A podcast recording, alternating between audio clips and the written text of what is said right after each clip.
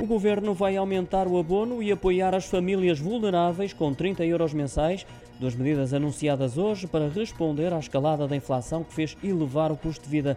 Assim, cada agregado familiar terá direito a 30 euros por mês mais 15 euros por criança, valores que serão pagos de 3 em 3 meses.